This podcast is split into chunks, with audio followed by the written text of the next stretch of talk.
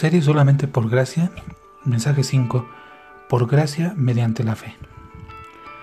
Creo conveniente insistir en este punto especial, con el objeto de suplicar al oyente que pueda observar en espíritu de adoración el origen de la fuente de nuestra salvación, que es la gracia de Dios. Dice Efesios 2.8, porque por gracia sois salvos por medio de la fe. Los pecadores son convertidos, perdonados, purificados, salvos, todo porque Dios es lleno de gracia. No es porque pueda haber algo en ellos que les recomiende para ser salvos, sino que se salvan por el amor infinito, por la bondad, por la compasión, misericordia y gracia de Dios. Quiero pedirte que te detengas por un momento en el origen de la fuente.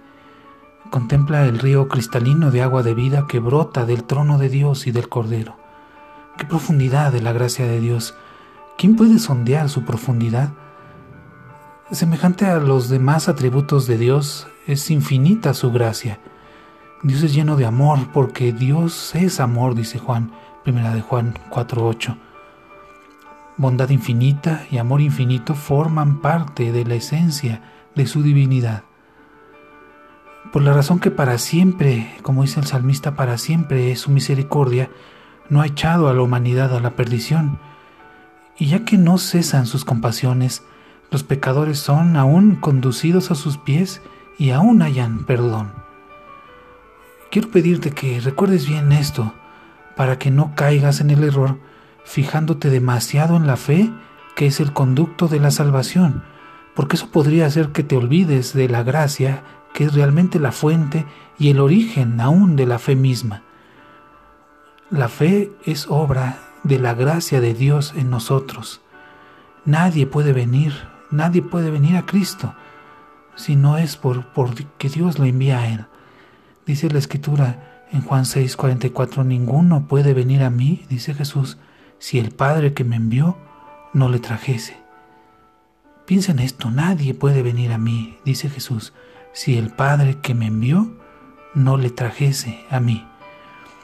Así es que esa fe que acude a Cristo es también resultado de la obra de Dios, de la obra divina. La gracia es la causa activa, la causa primera y última de la salvación. Y esencialmente necesaria como es la fe, no es más que una parte indispensable del método que la gracia emplea. Somos salvos mediante la fe, pero la salvación, dice el texto, es por gracia quiero proclamar esas palabras como con trompeta de arcángel, por gracia sois salvos. Cuán buena nueva es para los indignos. Se puede comparar la fe a, un conducto.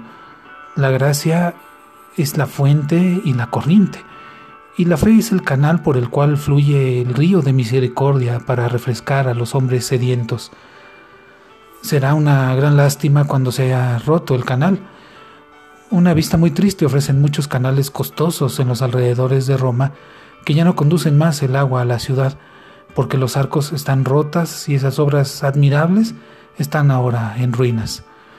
El canal debe mantenerse completo para conducir la corriente y de la misma forma la fe debe ser verdadera y sana, dirigida en rectitud a Dios y bajando directamente a nosotros para que resulte un conducto útil de misericordia para nuestras almas.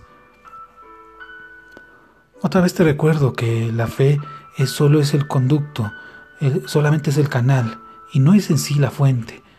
Y no debemos de fijarnos tanto en ella que la elevemos por encima de la fuente de toda bendición, que es la gracia de Dios. No te construyas nunca un Cristo de tu fe, ni pienses en tu fe como si fuese la fuente de donde emana la salvación. Hallamos la vida espiritual por una mirada de fe en Cristo, una mirada de fe al crucificado, y no por una mirada a nuestra fe, en algo que proviene de nosotros. Mediante la fe todas las cosas no son posibles. Sin embargo, el poder no está en la fe, sino el poder está en Dios, en quien la fe se derrama. La gracia es la locomotora, y la fe es la cadena mediante el cual el vehículo del alma se ata a la gran fuerza motriz.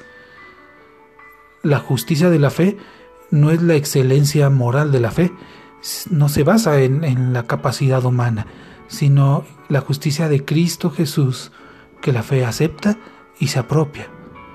De la misma forma, la paz del alma no se deriva de la contemplación de nuestra fe, sino nos viene de aquel que es nuestra paz, de Cristo Jesús, del borde de cuyo vestido la fe toca, saliendo de él la virtud que inunda el alma. La paz del alma se deriva no de nuestra fe, sino de la fuente. Te invito entonces a aprender de esto. La flaqueza de tu fe no es precisamente la causa de la, de la perdición. Aún la mano, una mano temblorosa podrá recibir una dádiva de oro precioso. La salvación nos puede venir por una fe tan pequeña como un grano de mostaza. La potencia se encuentra no en la fe, sino en la gracia de Dios, en la fuente. Importantísimos mensajes se mandan por alambres o conductos muy débiles y el testimonio del Espíritu Santo que comunica paz puede llegar al corazón mediante una fe tan pequeña que apenas merezca quizás tal hombre. Piensa más en aquel que miras que en la mirada. Es preciso quitar eh, la vista de tu propia persona y de los alrededores para no ver a otro lado más que la fuente, para no ver en otro lado más que solamente en Jesús y la gracia de Dios que es revelada por Él. Entonces no miramos al hombre, no miramos a nuestras capacidades, no miramos incluso en la fe como algo que proviene de nosotros mismos, sino vemos más allá, vemos la fuente de la cual procede esta bendición, esa fuente de gracia. Que el Señor les bendiga.